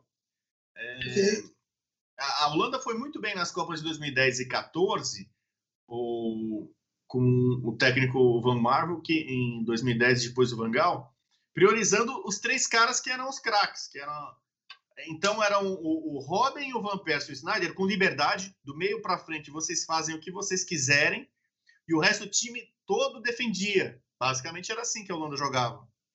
Né? É, em 2010, a Holanda chegou na final com o Van Persie não jogando bem.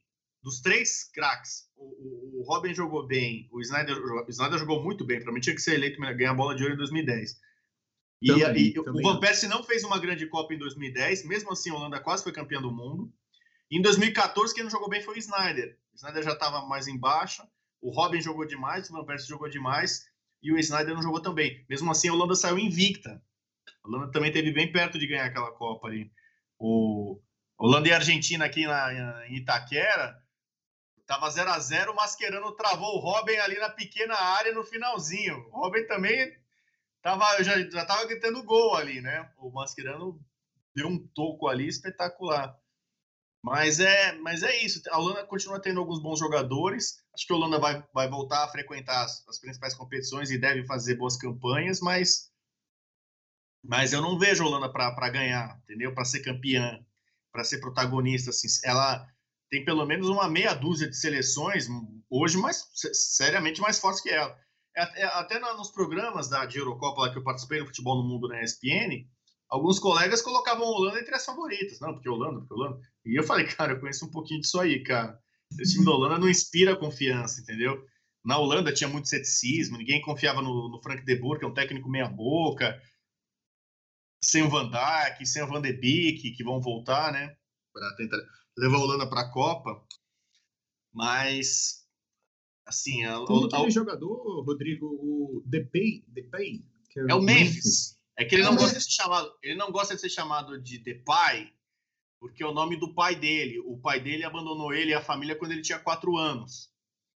Então, ele foi criado pelo avô, a, mãe e o avô. Ele tem uma tatuagem do avô, ele é muito grato ao avô, que foi quem foi, na verdade, o pai dele. Como o pai dele o abandonou, ele, ele é tretado, cara, não quero ficar sendo chamado de pai. Tanto que ele foi anunciado no Barcelona, Barcelona, welcome Memphis.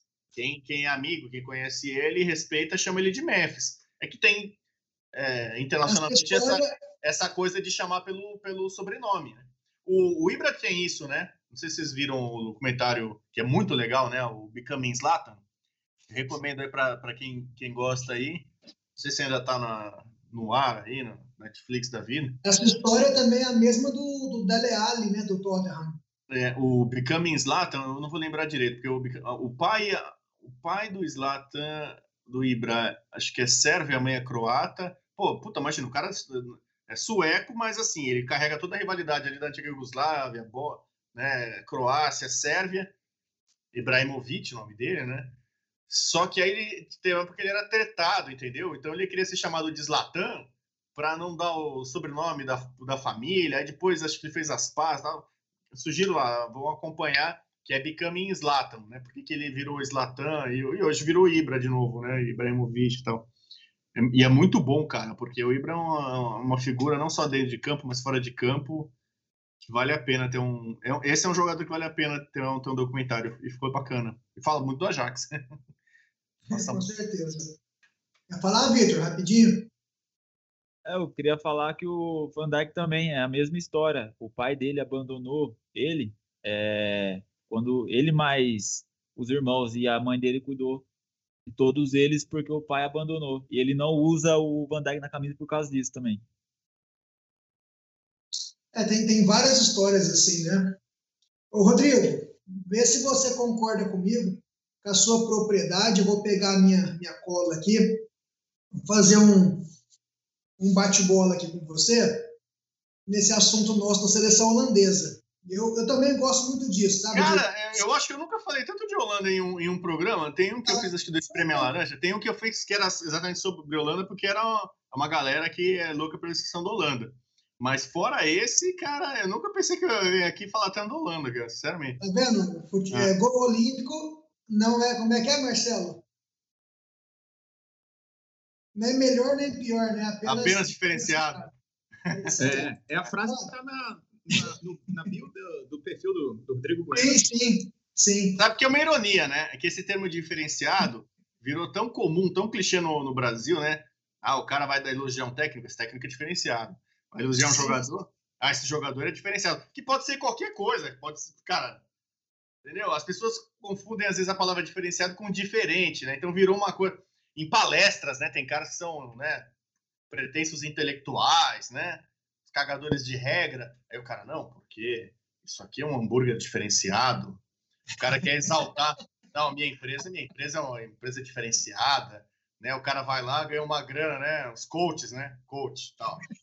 Cara, não, podcast de vocês é um podcast diferenciado, entendeu? Tipo, Obrigado. O cara não, não, não, podia dar algum adjetivo ali, uma, explicar melhor a coisa, não. Uma pessoa, esse é um comentarista diferenciado. E aí eu comecei a ironizar isso, entendeu? E uhum. aí o cara, pô, mas você é o diferenciado. Eu sou o diferenciado. É o cara, tem cara que me xinga, né, nas, nas haters, né? Não, você é um merda, você é um lixo, mas eu sou diferenciado, amigão. É cara, é o você quebra as pernas do cara, né? O cara vai falar o quê? Não, mas o melhor cara que tem é o PVC. Cara, mas eu sou mais diferenciado que ele. O cara, o cara é mais diferenciado. Ah, o PVC sabe mais que você, ele sabe todos os times. Mas eu sou diferenciado, cara. Aí o cara, pô, cara, é, pô, grande merda, né? O cara é o diferenciado, então, entendeu? Virou a ironia.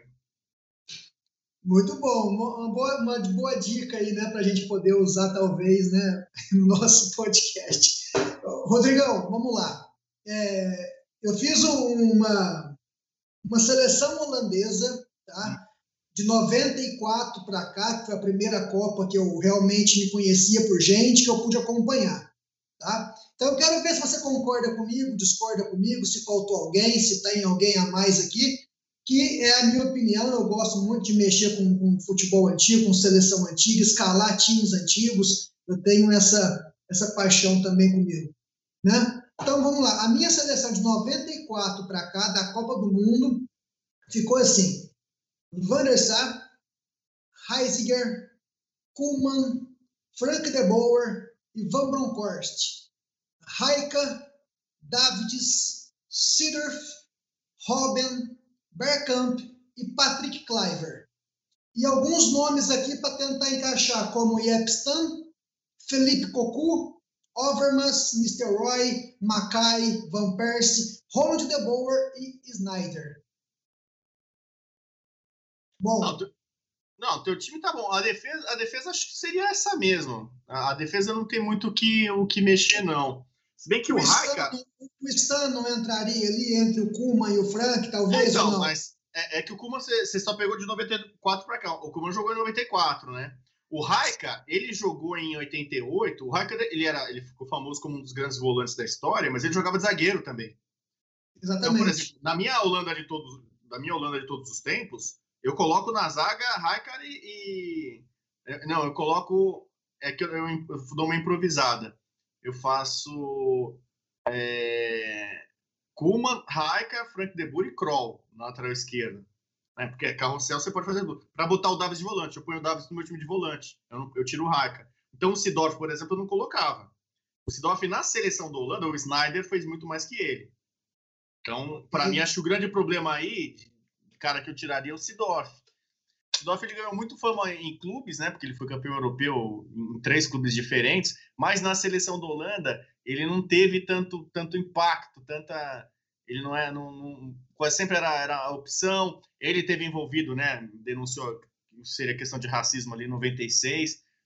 É, mas assim, o fato que outro jogador, o Snyder na seleção da Holanda foi muito mais importante, né? Então, de 94 para cá, para mim, o Snyder certamente estaria.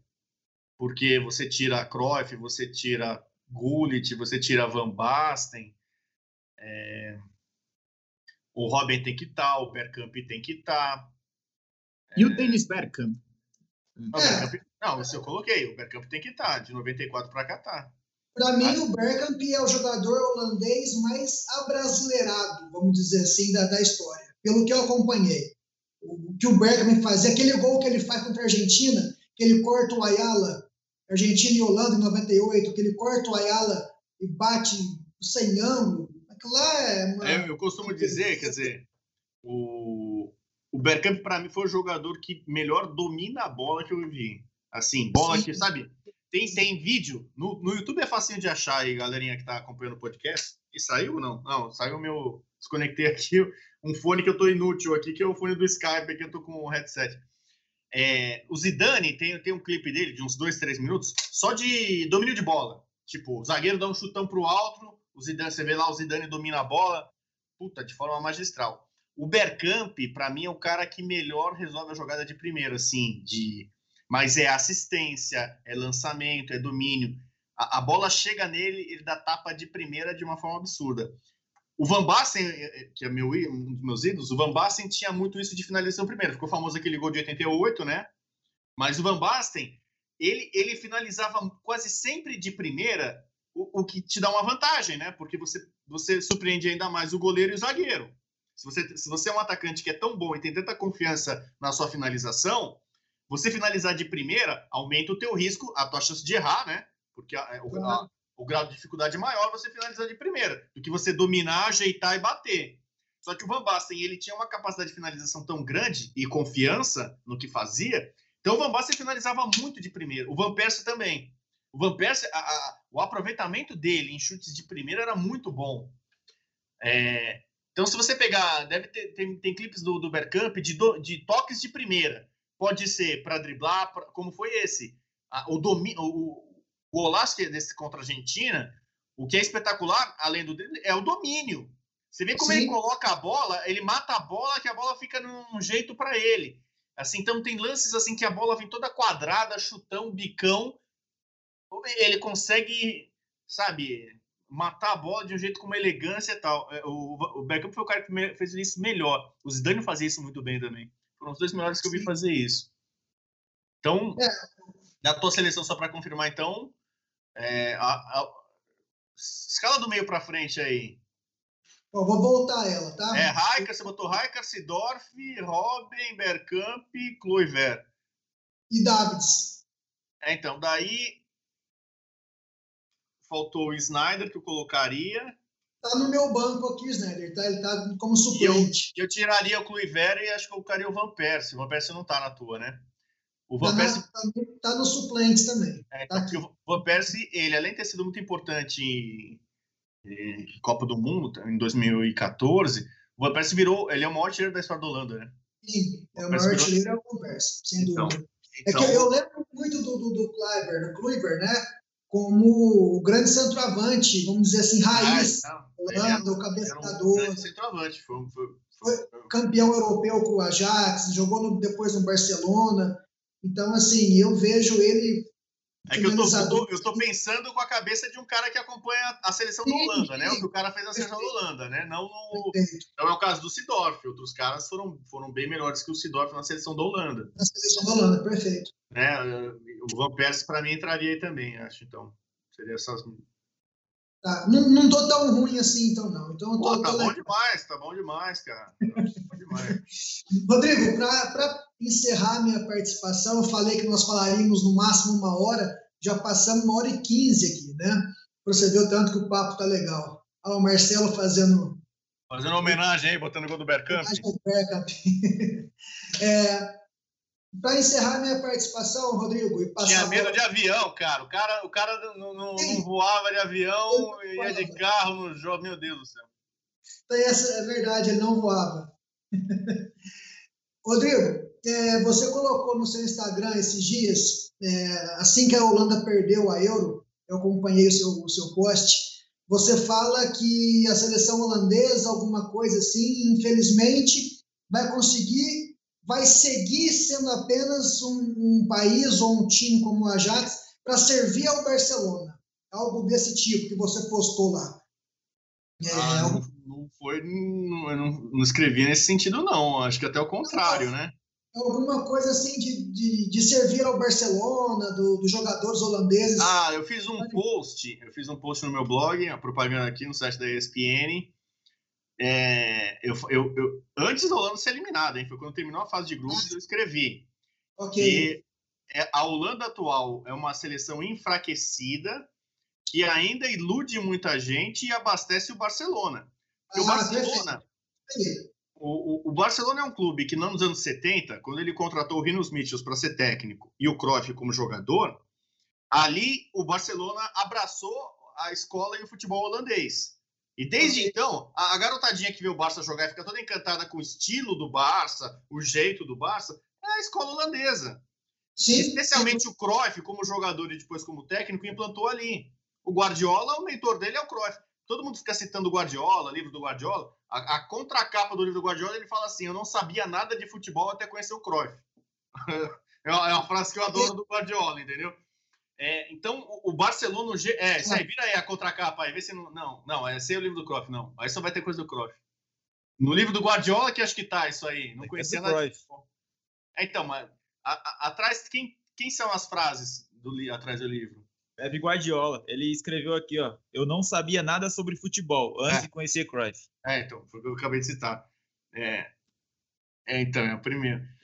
É, então, o Barcelona, por mais que até pelo meu, por meu avô é espanhol, ele era galego. Então eu, eu peguei simpatia muito pelo Real Madrid e pelo Celta, que meu avô era galego, por conta do meu avô, questão familiar.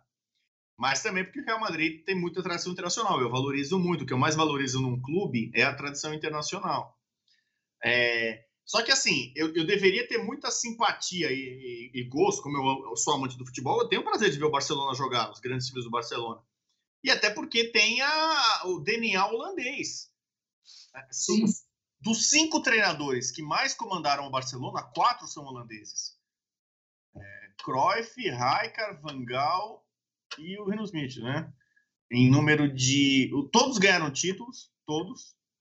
Né? O, o, até o Kuma agora que acabou de chegar, que é o quinto, já chegou, já foi campeão da Copa do Rei, pegando o Barcelona já numa crise danada, turbulenta. Então, o, o, Barcelona ele abraçou, ele meio que encampou, meio que né, adotou o estilo holandês. E muita gente acha que é o Barcelona que criou, que é assim, entendeu? Ah, ah, não, o 4-3-3 do Barcelona vem do 4-3-3 tradicional do futebol holandês. É, esse tipo de jogo mais lúdico, de ter posse de bola, linha adiantada, linha de impedimento, tudo é, veio do carrossel. É, então, é, e, e, passa tempo, ou passa um ano, você vê agora, o Barcelona tem o Frank de Jong, contratou o Memphis, o Como é o técnico e queria o Hinaldo, perderam o Hinaldo para o PSG. O Barcelona Sim. continua sendo um time que reverencia muito a escola holandesa, né? É, é a essência, né? É, é a essência do Barcelona. Então, não é que eu é, tô adorando o Barcelona por. Ah, não, tal. Mas assim, o Barcelona contratou, mesmo nos anos 90 que você, se acompanhava, o Barcelona contratou um monte de jogador holandês que nem era tão estrela assim. Ó, Van Bock. É, pega essa sua seleção aí. O Heiser jogou, o Frank de Boer jogou, o Van Bronckhorst jogou, Sim. né? Sim. Davids, é, Kluivert, pô, Ronald de Boer, porra. É, tudo, tudo Barcelona, né? É, o Vangal, na época do Vangal. O Vangal levou. Os irmãos, os irmãos De Boer também foram juntos pro, pro Barcelona. O Vangal levou quase que tinha, aquele time do Ajax inteiro para lá. Também tinha Overmars, também então, Aí você vê que crueldade. Por exemplo, em 96 foi o ano que teve a Lei Bosman, que mudou o futebol no mundo, sobretudo na Europa. Porque, em tese, implodiu o limite de estrangeiros. Então, por que, que o Ajax foi campeão em 95? E, de, e a partir de... Tirando o Litmanen. Não, porque você pega o que, que era um Barcelona, o que, que era um Manchester United até 94, 95, o que, que era o Bayern de Munique. Não podia ter muito. Era, eram quase todos times locais, eram, tinham um outros estrangeiros. A gente cresceu vendo o campeonato italiano que eram três estrangeiros. Você tinha o Milan dos holandeses, a Inter dos alemães, o Napoli dos sul-americanos, entendeu? Eram três estrangeiros e pronto, acabou. A, a, os, os clubes eram basicamente times nacionais. Então o Ajax conseguia fazer um, um, um, time forte, competitivo e brigava e ganhava desses clubes. Em 96, com a Lei Bosman, acabou praticamente o limite de estrangeiros. O Arsenal, logo depois, pouco depois, o Arsenal, Inter de Milão, estavam jogando com 11 estrangeiros. O Barcelona, ele, teve ele pegou o time do Ajax praticamente inteiro. Esse time do Ajax, que era poderoso 95, 96, o Barcelona falou, comprou inteiro. É, esse Ajax é o melhor que tem. Vou lá e comprou. Com dinheiro, liberdade, pode botar 11 holandeses. O Barcelona foi o primeiro, logo fez isso. É, então, dá uma dor um pouco no meu coração de ver isso, né? Mas em tese, fala assim, a Holanda não é campeã também porque é uma seleção, né? Se a Holanda jogasse, a Copa fosse todo ano, alguma Copa a Holanda já teria vencido. O Barcelona, ele é meio que uma Holanda que joga todo ano, né? Então, é, é, mais ou menos assim, né? O, é, é como se fosse uma seleção holandesa que todo ano joga e que tem dinheiro, vai lá e contrata um Messi, que é, que é argentino. A Holanda não pode pegar um contratar um Messi. O Barcelona pode. Vamos lá, vamos aguardar então né, as próximas gerações do futebol holandês, que eu gosto muito particularmente. Acho lindo o uniforme holandês, o laranja com preto, sempre me, me encantou bastante. Aliás, quem tiver camisa da Holanda, vocês do, do Gol Olímpico, qualquer né, dos nossos uh, internautas telespectadores, se você tiver uma camisa da Holanda, manda para mim uma foto com ela que eu posto no meu álbum. No meu Facebook tem um Legal. álbum chamado Bubu Holanda. Já tem mais de 250 pessoas brasileiras. É, eu, vou, eu, vou, ver se vale. É. Quando eu fiz educação física, eu formei em 2010, né, na, na faculdade nós tínhamos o time da minha sala de futsal, que jogava os torneios dentro da faculdade. E fizeram o uniforme para nós jogarmos. Eu escolhi e eu ganhei a votação. O nosso uniforme era preto com laranja, inteiro laranja em detalhes, com meu nome atrás, número laranja, nome laranja. Se valer, eu posto. Não, não vale, tem que ser da Holanda, camisa da Holanda. E é uma das frases que eu tenho consagradas é assim: há só dois tipos de pessoa no mundo as que têm camisa da Holanda e as que querem ter camisa da Holanda, entendeu? Há só dois tipos de pessoa no mundo: as que têm camisa da Holanda e as que querem ter uma camisa da Holanda. É, é, e aí, essa é a frase que abre o, o meu álbum Bubu Holanda, entendeu? Então, eu não vou botar foto de holandês que torce para Holanda. Então, basicamente. Então, todo, eu, eu saio na rua, tô andando com meu carro a pé, eu vejo alguém com camisa da Holanda, eu paro e vou lá e fotografo. Isso já faço há, há, mais de 10 anos, acho, que comecei a fazer. Legal. Então eu vou. E quem tem gente que, que tá, tá em casa, tem, manda. Então, agora na época de Eurocopa, um monte de gente comprou camisa da Holanda e manda foto para mim. Então, quem tiver camisa da Holanda, põe a camisa, tira uma foto que vai pro álbum Bubu Holanda. Então, quem estiver assistindo, vai ser corte isso aqui, viu, Gabriel, Vitor, Minatel? Nosso corte. Quem estiver assistindo, marca Rodrigo Bueno, fala que assistiu o podcast Gol Olímpico e vai ser repostado também, tanto na página do Rodrigo, quanto no nosso Instagram com a camisa da Holanda, viu? Tá, tá feito o desafio a vocês aí. Rodrigo, muito obrigado por, por, tudo, por estar aqui com a gente hoje, pelo esse bate-papo super descontraído, animado, engraçado, nessas né? histórias do, do futebol, do, dos bastidores, é sempre interessante. É, salientar você, desde o início, sempre muito solícito, não dava um dia, você avisava, não dava o outro, você se preocupou em nos atender e nos deixar sempre no melhor dia para a gravação. Isso é muito legal da, da sua parte, com, com nós que estamos começando, que estamos partindo para esse meio do, do, das entrevistas. Muito obrigado pela sua participação e obrigado também ao Grupo Disney, né, pela liberação, pela autorização ou não, não sei se teve que pedir autorização para alguém, mas teve, já... tem, eu aviso para todo mundo, só com autorização. E a gente tem que ser apresentado como comentarista, no meu caso, né, comentarista uhum. dos canais ESPN e Fox Sports. Perfeito. Então, muito obrigado ao, ao, Grupo Disney por essa liberação do grande Rodrigo Bueno. Muito sucesso a você. Mais uma vez, muito obrigado. Um abraço, Rodrigo. Ah, eu que agradeço o convite. Passou muito rápido, fiquei surpreendido de forma laranja aí com tanto assunto da Holanda. Não pensei que ia ser assim. É, vou deixar meus contatos para quem quiser fazer pergunta, alguma coisa que eu falei, alguém tenha dúvida. É, no Instagram, Rodrigo Bueno Bubu. No Twitter, Rodrigo Bueno TV.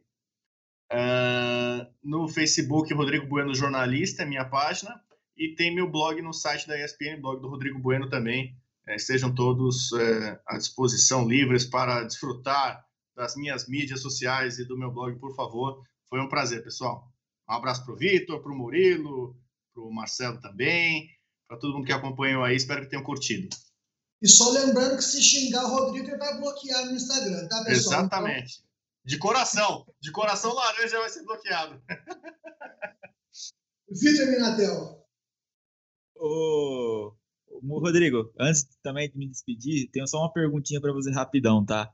É, jornalista aí, você tem outros amigos jornalistas que trabalham agora também ex-jogadores. Como que funciona essa junção? Faz bem para o futebol trabalhar com ex-jogador, um completa o outro? Como que você pode dizer qual é a situação aí de vocês? Você usou um bom termo aí, completa, né? Acho que são complementares, porque quem foi jogador tem uma vivência de campo, de vestiário, da profissão, né? Agrega muito a experiência ali. É, e também quem é jornalista, comunicador. Normalmente hoje em dia todo mundo já tem algum tipo de curso, estudou, né? Não só jornalismo, hoje também os, os comentaristas, né? Jornalistas é, fazem vários cursos, se aprimoram, estudam. Então tem a, junção das duas coisas, né? A experiência da prática, a questão mais teórica. Eu, eu, eu curto muito comentar jogo com, com algum jogador, assim, né? É, é, e, e virei algum amigo de alguns, né? Com quem a gente acabou trabalhando. É uma parceria muito boa, né? Eu tive uma treta uma vez com o Mário Sérgio que ficou famosa. O Mário Sérgio, saudoso Mário Sérgio. Ele no começo, inclusive quando a gente teve essa treta, ele, ele era desses que entendiam que só quem teve dentro de campo pode falar, entendeu? Não teve dentro de campo, jogou aonde, entendeu? Não, não, jogou aonde, não é jogador, não jogou aonde, não fala nada, não veio falar nada. Ele, ele era um cara que tinha um pouco desse pensamento, que, que algum, algumas pessoas ainda têm, hoje bem menos, né?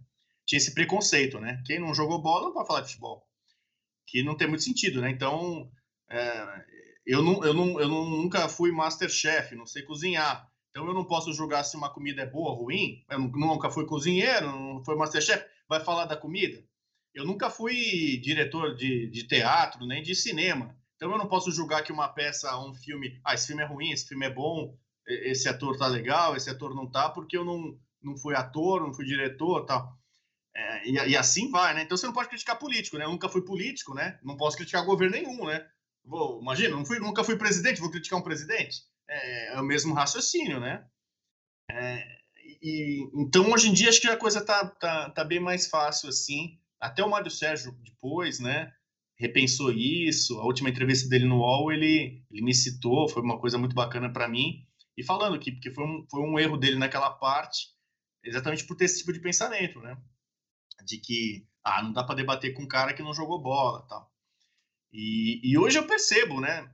Um interesse maior dos, dos atletas que estão comentando de, de, se aprimorar e eles estão abraçando mais, aprendendo mais, mais comunicativos, expansivos, estão se dando melhor no vídeo, né? E, e, os, e, os, e ao mesmo tempo, os jornalistas também estão cada vez mais tentando conhecer um pouco mais da prática do, do, é, do, do, do, esporte, estudar mais. Então, eu acho que é uma química boa, são, são complementares. Eu, eu, eu acho bem legal.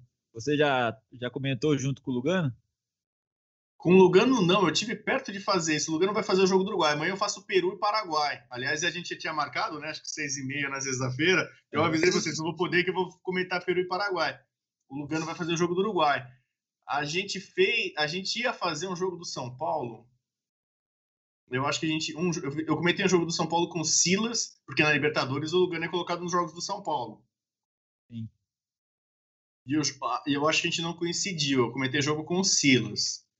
Uh, jogo contra o Rentistas, né? O Lugano não estava nesse. Mas acho que, do jeito que está indo, quem sabe daqui a pouco eu faça um jogo com o Lugano. Ah, o Lugano, eu acompanhei boa parte da carreira dele, inclusive internacional, né? Porque eu estava eu tava em 2011 na Argentina, quando o Uruguai foi campeão Aí eu tive muito contato com ele, ele era capitão daquela seleção da Argentina, nas Copas do Mundo, 2010, eu cobri, então eu entrevistava o Lugano direto. O Mundial de São Paulo em 2005 eu estava lá. Então, em, em, muitos dos grandes momentos do Lugano como, como jogador no Uruguai e no São Paulo, eu estava presente, né? E agora tenho o prazer de tê-lo como colega de trabalho, pô, prazer. Perfeito. Então, também já quero me despedir. Não sei se o Marcelo tem uma pergunta, depois eu vou passar para ele. Eu quero agradecer você, Rodrigo Bueno. Você foi muito gente boa, como você falou aí, você responde todo mundo no direct. É, todo mundo educado, né? Todo mundo que não xinga. Então, eu quero agradecer você. Você, para mim, é um dos melhores jornalistas aí do Brasil, do jornalismo esportivo. É uma pessoa que não se envolve em polêmica. Eu vejo poucas polêmicas. Você não é aquele cara que fala algo, Olha... para virar um personagem. É, de vez em quando tem um, a torcida do Flamengo, especialmente aí, vira e mexe aí, tá pegando meu pé aí. Olha o que o cara falou, olha o que... Aliás, tem muita fake news, cara. De vez em quando, é. É, acho que a semana passada teve uma. Não, essa é demais, mas merece processo mesmo, cara. Sai assim um quadro assim. É, o Vasco é muito melhor que o Flamengo. É, é, né, aí tá assim, entre parênteses, Rodrigo Bueno. Pô, eu nunca falei isso. aí o cara coloca lá, é, é torcida Flá Nação Rubro-Negra. Aí, aí os caras veem aquilo, olha o que o Rodrigo Bueno falou, eu não fui, eu não falei isso, eu não falei isso. Falou, tá aqui, ó, Flávio Nação Rubro-Negra, é isso que você falou. Então você fala, porra, já teve umas duas vezes assim, cara. Até, até, a gente responde até por coisa que nem a gente falou. É. Eu, eu falo comparado com os outros que eu conheço, assim, né? O é. Facincani, por exemplo, a gente entrevistou ele aqui, eu fiquei até com medo de falar algumas coisas, porque não podia falar. Entendeu? Porque o cara fala bastante, é, acaba sendo polêmico. Tem, a Ciclone teve uns probleminhas aí. Tem, tem bastante. Grande. Então, eu quero agradecer você, Rodrigo. Vou deixar agora com o Marcelo. Pode dar continuidade, Marcelo. Não, agradecimentos especiais ao Rodrigo Bueno. Eu quero saber o, a minha última questão aqui dos palpites da Eurocopa, né? Os palpites do pai Bubu. O que, que ele acha aí para da Eurocopa. As quartas de finais está para começar, né? Itália e Bélgica, jogaço. Vai da Itália. Suíça, Espanha, Ucrânia, Espanha. Inglaterra, República Inglaterra. Dinamarca. Azurra. Final vai ser Inglaterra e Itália. E vai, vai ser um a um ver para os pênaltis.